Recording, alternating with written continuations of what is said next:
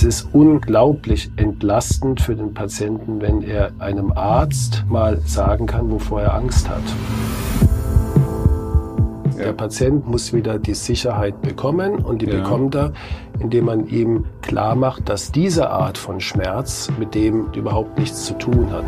Hand aufs Herz. Der rezeptfreie Mediziner Talk.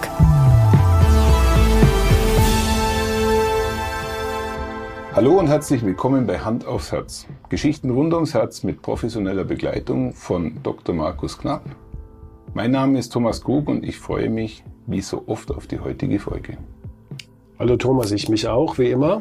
Schön, dass wir wieder zusammen sind.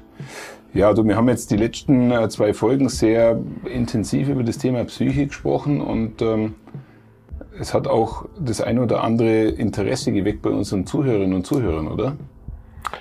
Absolut. Also wir, wir haben, was vielleicht auch so zu erwarten war, bei dieser Folge sehr viel Feedback bekommen. Ja.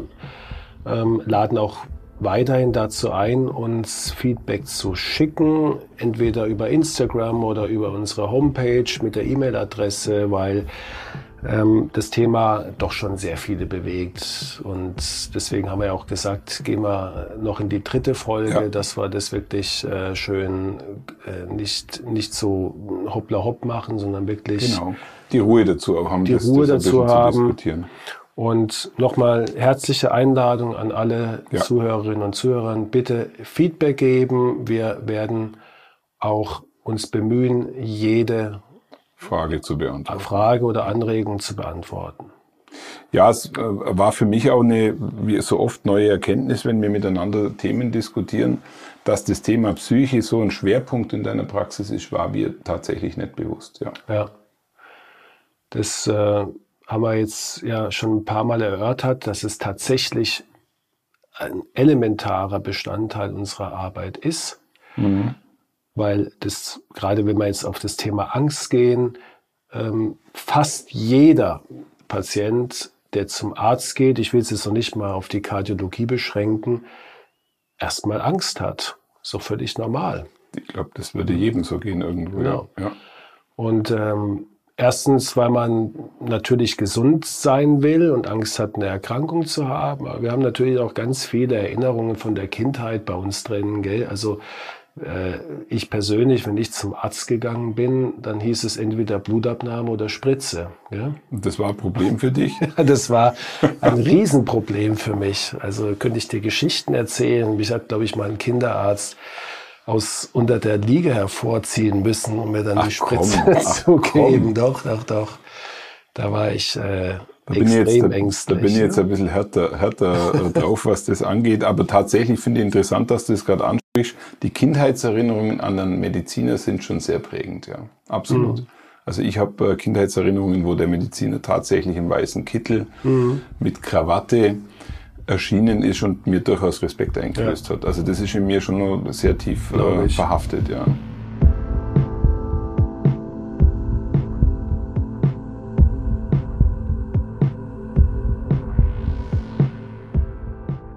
Ja, vielleicht starten wir heute mal damit, dass wir äh, äh so eine kleine Top 5 machen.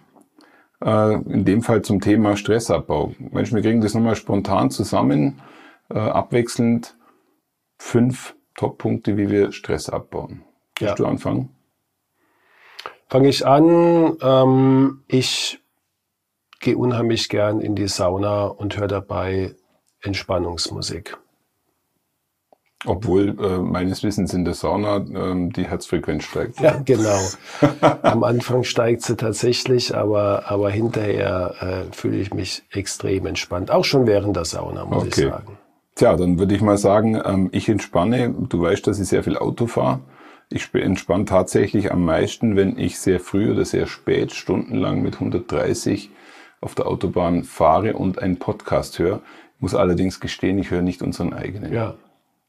Das, Sehr spannend für mich. Das, glaube ich, den eigenen Podcast hören hätte dann wenig, wenig Entspannungsmomente. Man würde zu viel Fehler finden.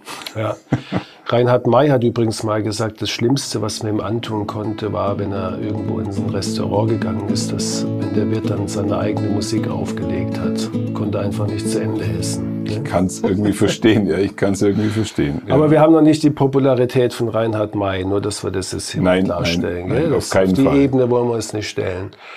Gut, ich bin dran. Ja. Ähm, also ich, ich spiele auch äh, kläglich selber ein bisschen E-Gitarre und wenn ich, sagen wir mal, Musik anmache und dazu mit der Gitarre klimper, dann hat es auch für mich extreme Entspannungsmomente. Das kann ich jetzt wiederum nachvollziehen. Mhm. Ja, das hat durchaus äh, sicherlich einen Aspekt. Ich kann leider nicht Gitarre spielen. Ich habe zwar eine E-Gitarre, aber ich habe sie noch nicht äh, äh, angepackt und äh, mir die Mühe gemacht, das zu lernen. Ja, was äh, wäre für mich noch ein, ein Stressabbaufaktor? Ich glaube, das würden auch viele verstehen. Ähm, ich komme aus Elblich, aus Alpenregion, mhm. aus der Alpenregion mhm. schlechthin, dem Allgäu.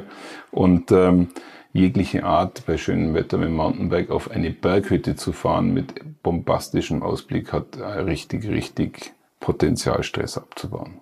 Ja, das hast du mir jetzt weggenommen. Das kann ich ja jetzt nicht auch noch bringen, gell? Tja, dann fällt dir sicherlich noch was ein. Dann, dann fällt mir ein,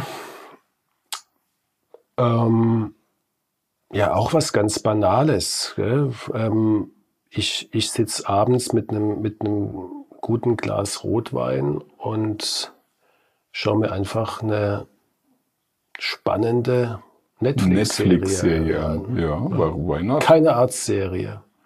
Ja, das äh, habe ich leider bis heute nicht geschafft, dich für Arztserien zu begeistern. äh, das Thema Dr. House steht für uns beide noch offen, äh, dort in, in die ganze Thematik einzusteigen.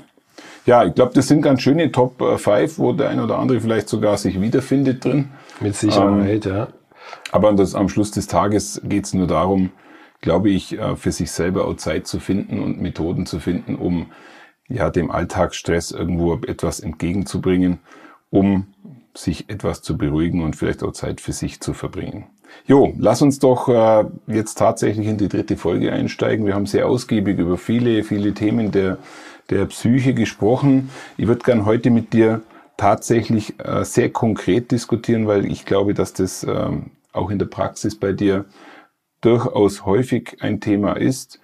Was machen denn die Leute, die tatsächlich einen Herzinfarkt hatten oder einen schwerwiegenden Eingriff oder, oder, oder und die dann im Endeffekt eigentlich aus diesem Sachverhalt heraus durchaus auch eine, eine psychische Belastung mitnehmen?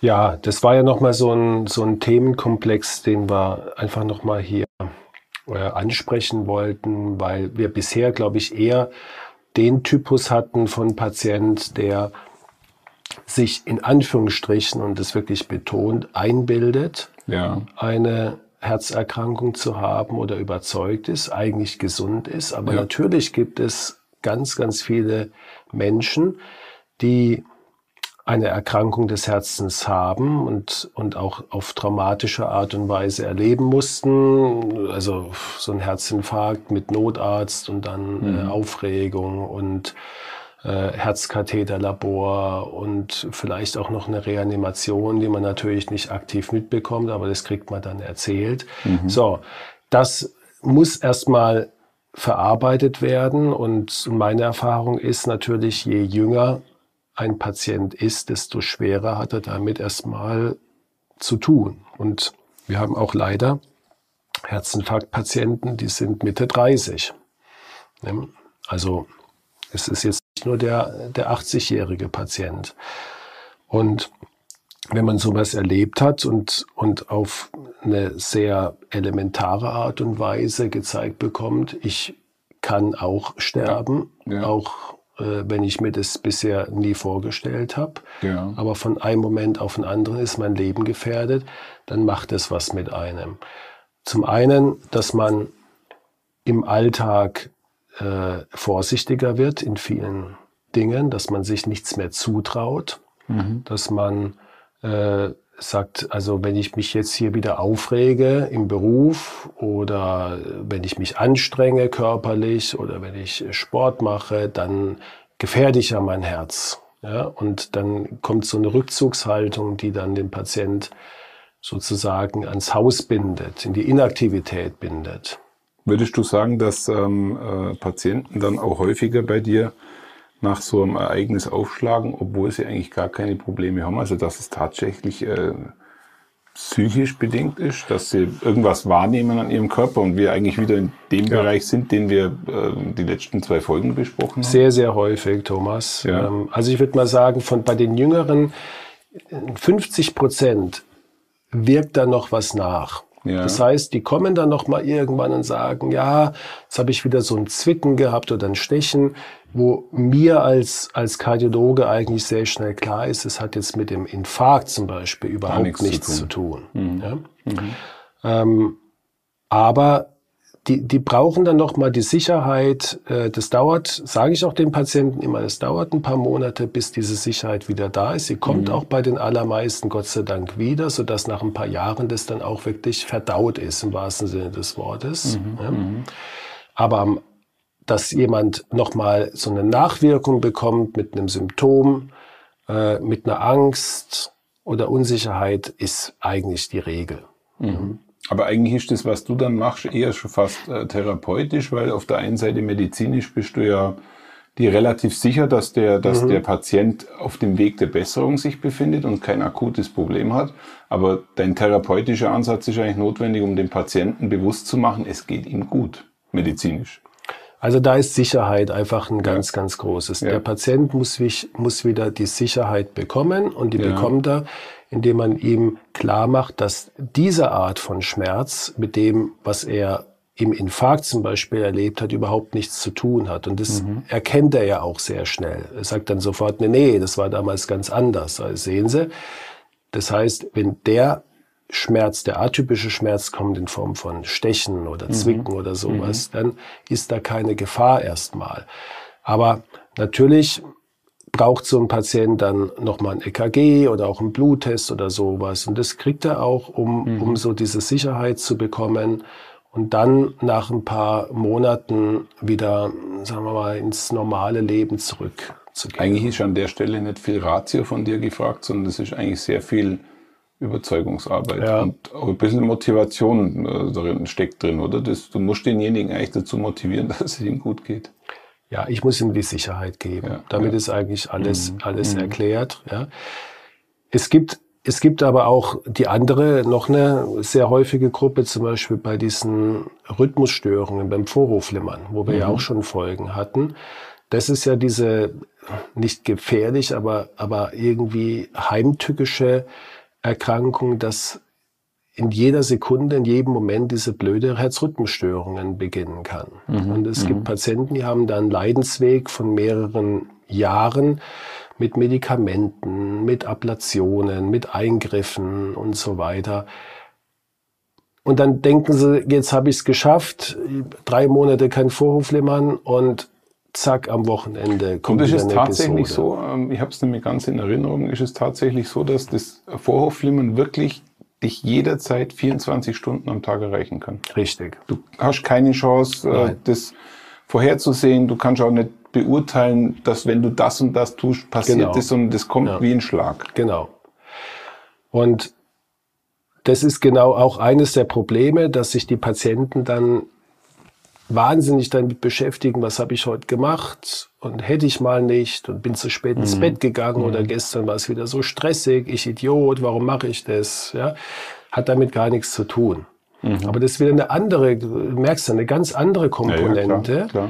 die aber auch eindeutig was mit Psyche zu tun hat und auch was mit einer Psyche macht. Mhm. Ich kann mir sogar vorstellen, dass der ein oder andere wahrscheinlich irgendwann zur Schlaflosigkeit neigt, weil er Angst hat, es könnte ja irgendwas passieren. Es gibt Patienten, die haben nachts immer ihr Vorflimmern mhm. bekommen. Mhm. Ja, die gehen natürlich irgendwann äh, am Anfang immer mit einem mulmigen Gefühl ja. schlafen, weil ja. sie denken, wenn ich schlafe, kriege ich vielleicht wieder Vorhofflimmern.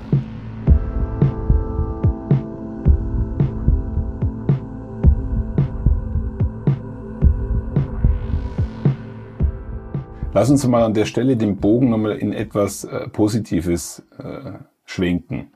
Man sagt ja oft, wenn man einen Herzinfarkt oder irgendein tiefgreifendes Ereignis hatte, dass in jedem, in jedem Thema dann auch eine Chance drin steckt. Kannst du das, kannst du das für dich in deiner Erfahrung in der Praxis im Alltag als solches auch feststellen, dass Patienten oder Patientinnen mit einer Chance aus dem Thema ja. rausgehen? Eindeutig.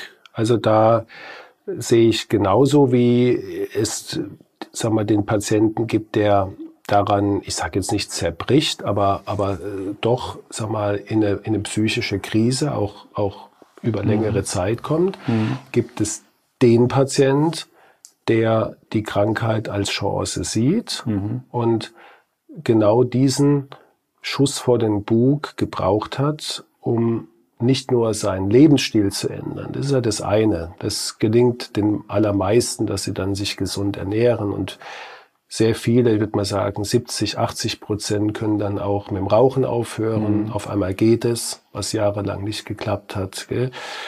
Oder ähm, dass sie wieder Sport machen. Gell? Das ist die eine Komponente, mhm. der Lebensstil. Mhm. Die andere Komponente ist, dass sie auch ja, gerade in vielleicht einem Alter, wo man Mitte 40 oder bis Mitte 50, dass, dass sie merken, Mensch, okay, ich bin eben nicht der äh, Zampano, mhm. der, mhm. dem nie was passiert, mhm. sondern ich bin verletzlich und sterblich wie jeder andere Mensch. Mir wird das bewusst und jetzt ändere ich mein Leben in dem Sinne, mhm. dass ich vielleicht ein bisschen Ballast von Bord werfe, der mich die ganze Zeit ja. irgendwie ja wirklich mitgenommen hat oder indem ich mich Sachen widme, die mir gut tun und das kann, wenn man das richtig macht und und dafür offen ist, kann das eine unheimliche Befreiung sein. Also was mir an der Stelle jetzt tatsächlich interessieren würde, du bist ja, du bist ja im Praxisgeschehen schon einige Jahrzehnte tätig. Kannst du abwägen oder, oder irgendwie äh, beurteilen, wie viel Patienten vielleicht prozentual wirklich in deiner Wahrnehmung, weil du erlebst ja den Patienten auch dann eine ganze lange Zeit, auch danach, wie viel wirklich ähm, an so einem Scheideweg für sich das Leben mehr oder weniger positiv verändern. Kann man das, kann man das abwägen? Kannst du das, hast du da ein Gefühl dafür, wo du sagst, das ist etwas, was tatsächlich einen Großteil schafft? Oder wie würdest du das eigentlich? Ja, also ich glaube, das ist wie immer dann so eine, ist so eine, sehr persönliche Einschätzung. Genau, so eine gaußsche Normalverteilung, dass der, der Großteil der Patienten, da wird sich im Wesentlichen vom Charakter und so gar nicht so wahnsinnig mhm. viel ändern. Es gibt ja auch viele, die haben schon sich vorher gesund ernährt. Mhm. Es ist ja jetzt nicht so, dass alle, die einen Herzinfarkt kriegen, jetzt mhm. eine schlechte Ernährung hatten oder geraucht haben. Ja. Ich würde mal sagen, sowohl an dem einen als auch an dem anderen Ort gibt's äh, Ende gibt's so 10 Prozent, 15 mhm. Prozent, die daraus entweder ähm, dann abdriften in, in wirklich eine, eine psychische Krise. Mhm. Und auf der anderen Seite vielleicht 10, 15 Prozent, die wirklich durch diese Erkrankung ein, ja, coming back to life im wahrsten Sinne des Wortes erleben. Mhm. mhm. Ähm, so würde ich das mal. Und in der Mitte so 70 Prozent, für die sich natürlich ein Stück weit was ändert, Kurz, aber, aber, aber teilweise kurzfristig dann im Grunde genommen spätestens auch nach ein paar Jahren des Lebens so weiterläuft wie, wie davor.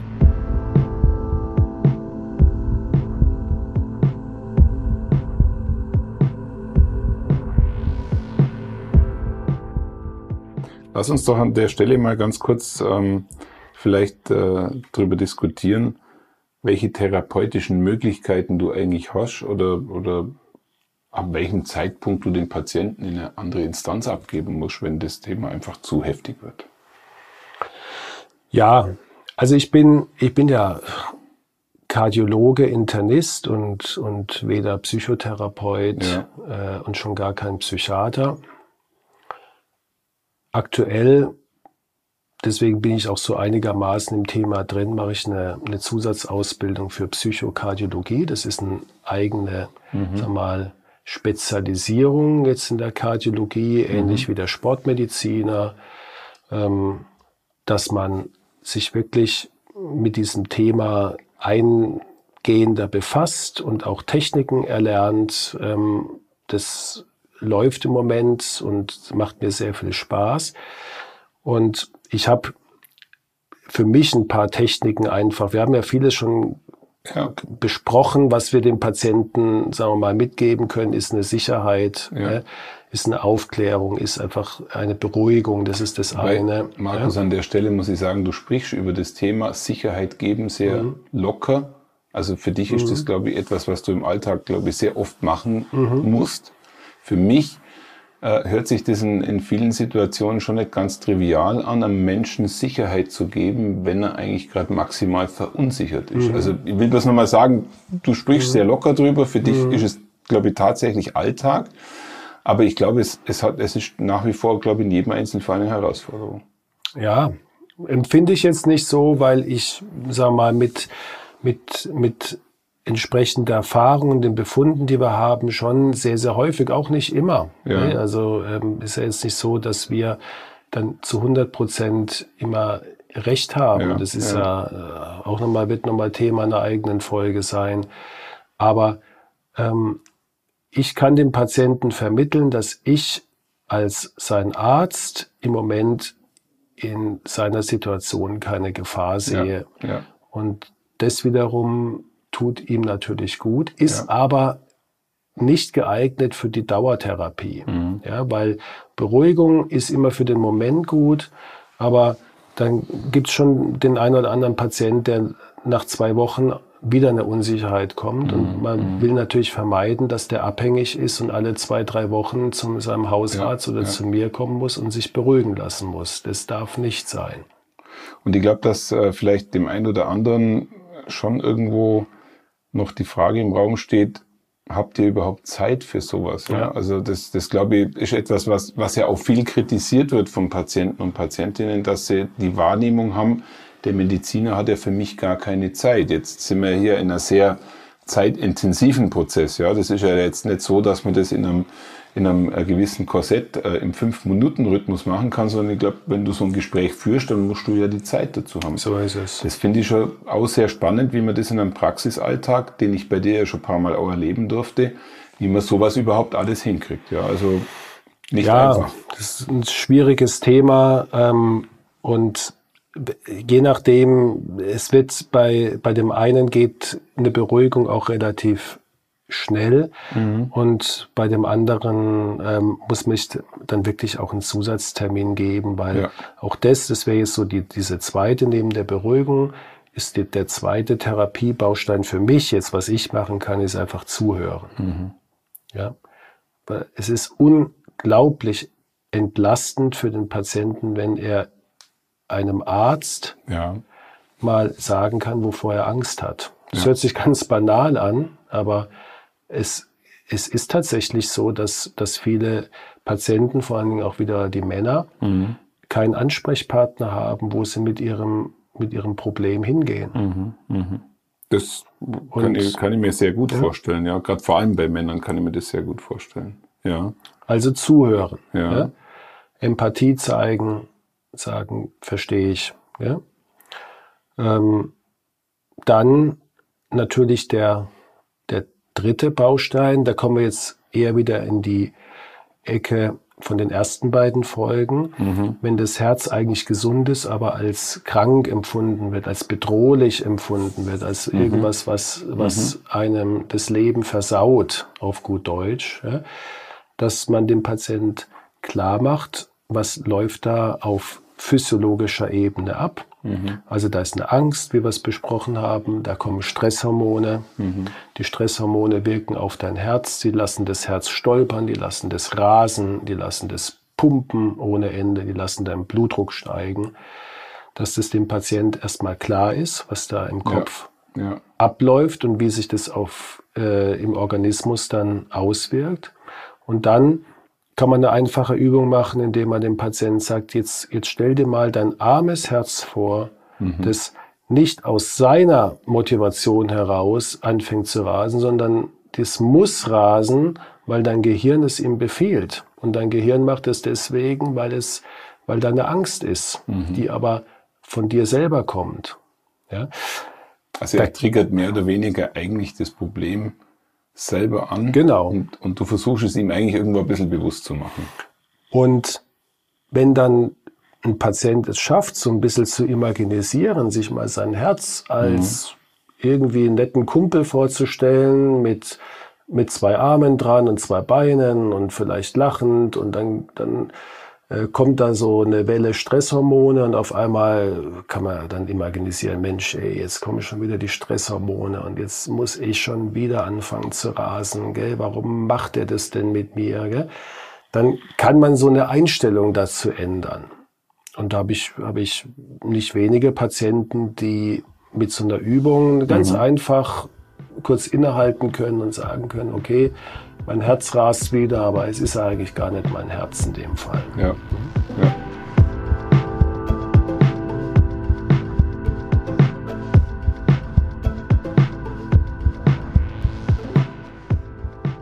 Ja, wenn, wenn all diese Dinge nicht mehr helfen, dann wird am Schluss äh, ja der Therapeut notwendig, oder?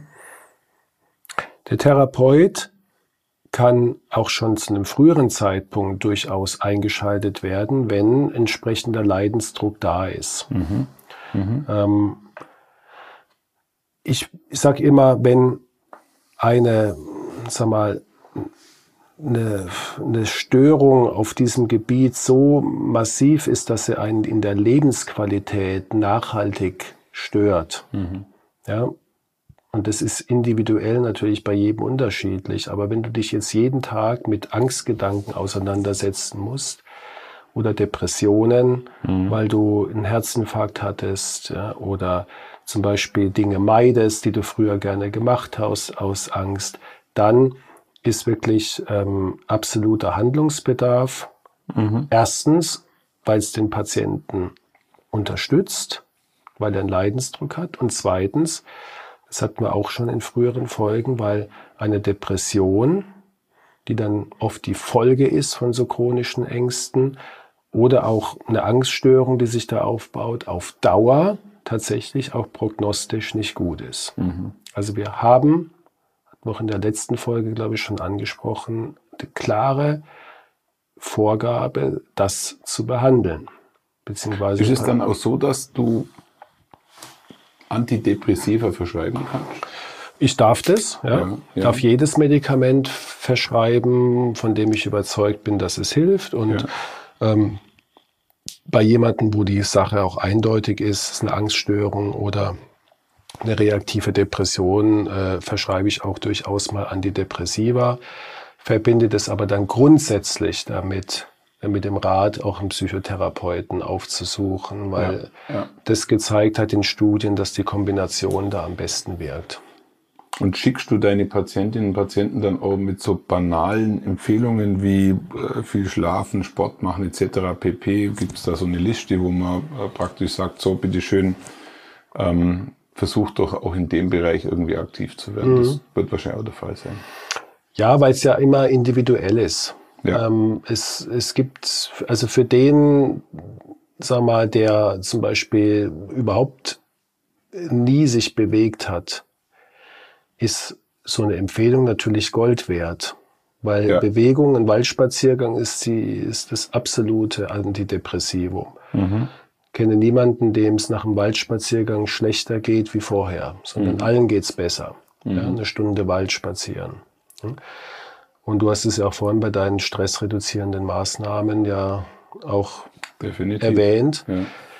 Ja. Ähm, also diese, diese individuellen Tipps, die, die laufen sowieso. Da muss man gucken, was hat man vor sich. Es gibt auch äh, Menschen, die, die so hibbelig sind, dass man ihnen eher raten muss, jetzt mal äh, Entspannungstechniken zu probieren. Mhm äh, diese Muskelrelaxanzübungen, Meditieren. Ja, mhm. gibt so viele Möglichkeiten, auch ohne, sagen wir mal, jetzt professionelle Anleitungen findet man wirklich gute Internetseiten, gute Apps, äh, die einen dahin führen bei, ja, und das muss man dem Patienten nur sagen, immer anbieten und, und viele machen es dann auch. Nutzt du auch eine App? Ja, tatsächlich nutze ich auch Entspannungs-Apps beziehungsweise ähm, stressreduzierende Apps, die, wo man einfach meditieren. Also ich bin seit ein paar Jahren äh, nicht regelmäßig, aber immer wieder dabei, auch das für mich persönlich zu mhm, nutzen. Mhm, Gar keine Frage. Ja, was, was glaube ich, jedem äh, irgendwo gut tun würde, wenn er sich, wenn er sich in der Sache ein bisschen bewusster mit sich auseinandersetzen würde. Was wir jetzt gerade ansprechen, hört sich so banal an, aber ich glaube, es ist ja. für viele unheimlich schwierig, ähm, überhaupt äh, sich irgendwie auf was zu fokussieren oder vielleicht sogar äh, eine Meditation durchzuführen ja. oder, oder, oder, was wir, was für viele normal ist, ist für ganz viele Menschen fast unerreichbar. Ja. Wie ist denn bei dir, Thomas, wenn ich dir mal die persönliche Frage stellen darf? Äh, jetzt reden wir jetzt seit, seit drei Folgen über, über Ängste, wenn einmal das Herz weh tut oder wenn es mal stolpert. Kennst du das mhm. von dir auch oder ist es dir völlig fremd? Also ich muss tatsächlich sagen, dass, dass äh, ich bis dato solche Ängste nicht kenne, also nicht bezogen aufs Herz. Mhm. Das äh, bin ich, da bin ich sehr weit verschont davon und äh, bin ja auch ganz glücklich. Ähm, aber da kann ich natürlich gleich die Gegenfrage anstellen. was passiert, was passiert bei dir, wenn du, ja. wenn du vielleicht äh, diese Gefühle hast? Ich wollte jetzt, ich wollte jetzt vorher nochmal ähm, den äh, Hofrat Behrens aus dem Zauberberg zitieren. Ja. Als der, der junge Hans Kastorp heißt er, glaube ich, auf den Zauberberg kommt und sagt, ich, ich habe keine Beschwerden, ich bin gesund. Dann sagt er, naja, wir werden schon was finden. und und am Ende ist er, glaube ich, zehn Jahre auf dem Zauberberg, gell? Ja, ja, und hat eigentlich nichts, gell? Nee, nee. Ähm, von daher, aber ich will dir jetzt um Gottes Willen keine Beschwerden oder Symptome einreden. Gell? Ich muss nur eben dann äh, schmunzelnd dran denken. Ja, du, äh, als Arzt, das ist ein ganz, äh, ganz heißes Eisen, wie du dir denken kannst, ja, weil, ja. weil ich der Meinung bin, ähm, dass Ärzte, und das erlebe ich auch im Umfeld und auch bei mir, wir können ja entweder, wir haben nur zwei Möglichkeiten, mit Beschwerden umzugehen. Wir können verdrängen oder wir können uns reinsteigern. Mhm. Ja? Ich kenne ganz wenige Kollegen, vor denen habe ich, ziehe ich meinen Hut, die, sagen wir mal, wenn sie selber erkrankt sind oder Beschwerden haben, Symptome haben, mhm. ähm, damit professionell umgehen. Ja? Weil wir natürlich einerseits, wir, wir, haben, wir haben den Vorteil, dass wir sehr schnell Diagnosen ausschließen können, was dir jetzt nicht zur Verfügung steht. Ja. Also wenn mir jetzt die Brust weh tut, dann weiß ich schon, ist es jetzt eine typische Angina pectoris oder ist es atypisch. Mhm. Ja. Andererseits wissen wir natürlich auch, dass sich, äh, sag mal, hinter harmlosen, in Anführungsstrichen, Symptomen genau. äh, ziemlich ernste Krankheiten äh, verbergen können, die dir überhaupt nicht bewusst sind. Ja. ja. Also wenn du jetzt zum Beispiel immer so einen latenten Bauchschmerz hast, gell, der dir immer mal wieder auffällt oder sowas, könnte ein, ein Arzt durchaus mal einen Pankreastumor denken. Ja. Also ich meine jetzt rauszuhören, dass das durchaus für dich nicht ganz einfach zu handeln ist. So ist es. Also gebe ich, ganz, gebe ich ganz offen zu. Oder kann ein Problem sein. Das ist einfach äh, immer wieder eine, für jeden Arzt eine Herausforderung, da ein gesundes Maß zu finden. Ich ja. komme damit gut zurecht, Gott sei Dank. Aber ich würde lügen, wenn ich äh, sagen würde, ich habe noch nie mal einen Kollegen aufgesucht und gebeten, Herr, guck doch mal da gerade nach, ich mache mir da gerade ein bisschen Gedanken. Ja, ja, ähm, und schließt es mal aus. Ja? Gar keine Frage.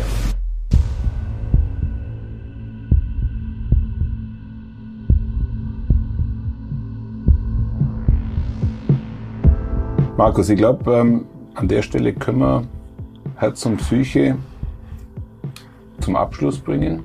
Ja, schade. Ich hätte das Gefühl, wir könnten noch fünf Folgen Ja, machen, also oder? Aber das Gefühl habe ich auch, dass es gibt du, ja noch andere da, Themen, gell? Wie, wie, sagt man so schön, äh, in dem Thema kommst du durchaus in so eine Laberlaune. The way, wir haben, wir Laberlaune. Haben, also äh, Laberlaune im positiven Sinn bitte zu sehen. Ähm, wir haben ja am Anfang darüber gesprochen, äh, welche Methoden gut sind, um Stress abzubauen. Ich muss jetzt tatsächlich zu dir sagen, wir sitzen jetzt gerade abends beieinander. Etwas gestresst bin ich bei dir angekommen, aber unser Gespräch was wir jetzt gerade miteinander geführt haben, eigentlich als Podcast-Aufzeichnung, hat für mich zumindest schon mal eine entstressende Wirkung gehabt. Also das kommt dann in die Top 6 dazu. Das wäre dann die Podcast, Top, Podcast aufnehmen. Podcast Aufzeichnung mit äh, Dr. Markus Knapp ist äh, Top 6. Jetzt weiß ich natürlich, dass äh, die meisten diesen Genuss nicht haben können, ähm, aber äh, zumindestens bestätigt es, dass Gespräche auch beruhigend sind. Vielleicht kannst du, das hast du die letzten Folgen, komischerweise, ich glaube bei, bei Herz und Psyche hast du es angefangen, äh, über die Take-Home-Message zu sprechen. Vielleicht kannst du tatsächlich nochmal so ein bisschen eine Botschaft raushauen zu den letzten drei Folgen, ja. ähm, weil das, glaube ich, bleibt am Schluss hängen. Also ich werde es versuchen, jetzt ja. ganz spontan, weil wir haben ja wirklich sehr, sehr viele Informationen jetzt. Vielleicht, vielleicht Punkt eins Erkrankungen des Herzens und Erkrankungen der Seele gehen oft Hand in Hand zusammen. Ja. Und sind in 20 Prozent, in 20 Prozent der Fälle sind Patienten, die zu mir kommen, haben gar kein organisches Problem, sondern haben ein seelisches, ich sage jetzt mal Problem oder, oder mhm. Konflikt, wie wir es auch nennen wollen. Wir wollen es nicht stigmatisieren. Ähm, Darf ich den Punkt zwei nehmen? Ja. Also ich für mich nehme mit, dass es definitiv keine Schande ist, mit euch eigentlich sehr offen über alles zu sprechen. Richtig. Ganz, ganz wichtiger Punkt für, für alle, die uns zuhören und vielleicht auch nicht den Mut hatten, ähm, das mal ganz offen zu sagen. Hören Sie mal, äh, Herr, Herr Doktor, ich habe einfach seit meinem Herzinfarkt zum Beispiel Angst. Mhm. Oder ich habe einfach Angst, mein Herz bleibt stehen, auch wenn ich mich sonst wohlfühle. Gell? Ja. Weil, weil viele, viele Ärzte denken gar nicht daran, auch gerade mhm. bei, bei mhm. Menschen, die in hoher Verantwortung stehen und wo man immer die, wo die meinen, sie werden stigmatisiert, wenn, wenn sie so ein Problem ansprechen. Also bitte äh, ganz klare Appell und Botschaft an unsere Zuhörerinnen und Zuhörer wenn Sie ein Gefühl haben, dass Sie seelisch belastet sind durch eine Erkrankung oder eine vermeintliche Erkrankung, dann bitte das ansprechen. Fällt dir noch was ein? Ja, also als Zusammenfassung hat man dann ähm, gesprochen, was, was können wir dem Patienten anbieten, neben einer natürlich äh, auf Untersuchung basierenden Beruhigung, mhm. dass das Herz gesund ist, beziehungsweise nicht schon wieder irgendwas ansteht im Moment. Mhm. Ähm, dann ganz spezifische Hilfestellung zu geben, indem wir dem Patient erstmal zuhören, dass wir Empathie zeigen für sein Problem, dass wir äh, Empfehlungen mit Bewegung, stressreduzierenden Maßnahmen, Meditation, Imagination, ja, diese Übung mit dem, mhm. mit dem mhm. Herzen und so weiter und so weiter, dass wir ihm also Hilfe anbieten, dass wir ihm nicht sagen, Ihr Herz ist gesund, auf Wiedersehen, mhm. weil damit ist ihm hundertprozentig nicht geholfen. Das ist übrigens sehr faszinierend in meinem Job. Wenn äh, das Ergebnis, sprich ein Gebäude fertiggestellt ist, dann muss ich danach äh, dem Kunden oder Bauherrn nicht jahrelang erzählen, dass das Gebäude jetzt fertig ist und alles gut ist, ähm, das unterscheidet uns ein bisschen, ja, weil euer, euer, Prozess geht nie zu Ende. Genau. Fast nie zu Ende. Finde ich auch sehr spannend. Und als viertes vielleicht und letztes, äh, man ist nie alleine. Mhm. Also es gibt so viele Menschen, Patienten, die, wo man sagen kann, die haben die gleichen Probleme wie ich. Mhm. Du scheinst da auch, Gott sei Dank, für dich eine Ausnahme zu sein. Gell? Und ähm, aber es gibt sehr viele, sehr, sehr viele Menschen, die die gleichen Probleme haben. Und auch das tröstet ein bisschen, dass man nicht der Einzige ist auf der Welt, der, ähm, sagen wir mal, diese Art von, von Problematik mit sich trägt mhm. und darunter leidet. Ich glaube, das ist dann die Ebene, wo durchaus Selbsthilfegruppen auch eine Stütze geben. Zum Beispiel auch. Ja, ja. ja Markus, ich glaube, ähm, Dazu gibt es nicht mehr viel zu sagen, oder? Nee. Das äh, ist fast schon als Schlusswort zementiert. Also, Herzlichen wenn du das sagst. Ja. Vielen Dank für diese drei, ja, für uns sicherlich speziellen Folgen und dann wenden wir uns in den nächsten Folgen wieder mal wir den banalen. Ich glaube, Diagnose machen wir als nächstes. Zum Beispiel. Das, ja? das wird so eine Faktenfolge.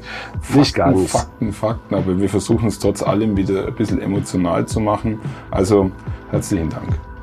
Bis zum nächsten Mal. Bis zum nächsten Mal. Ja, tschüss. Ciao, ciao. So, und dann gehe ich mit dir mal auf den Zauberberg. Nach Davos. Wir werden schon was finden. also du willst bei mir was finden? Ja, du. Aber wenn dir jemand mit so einem unverschämten Selbstbewusstsein kommt, dann muss ich was finden. Dann musst du was dagegen machen, oder? Ja. Dann äh, nehme ich mal die Herausforderung an.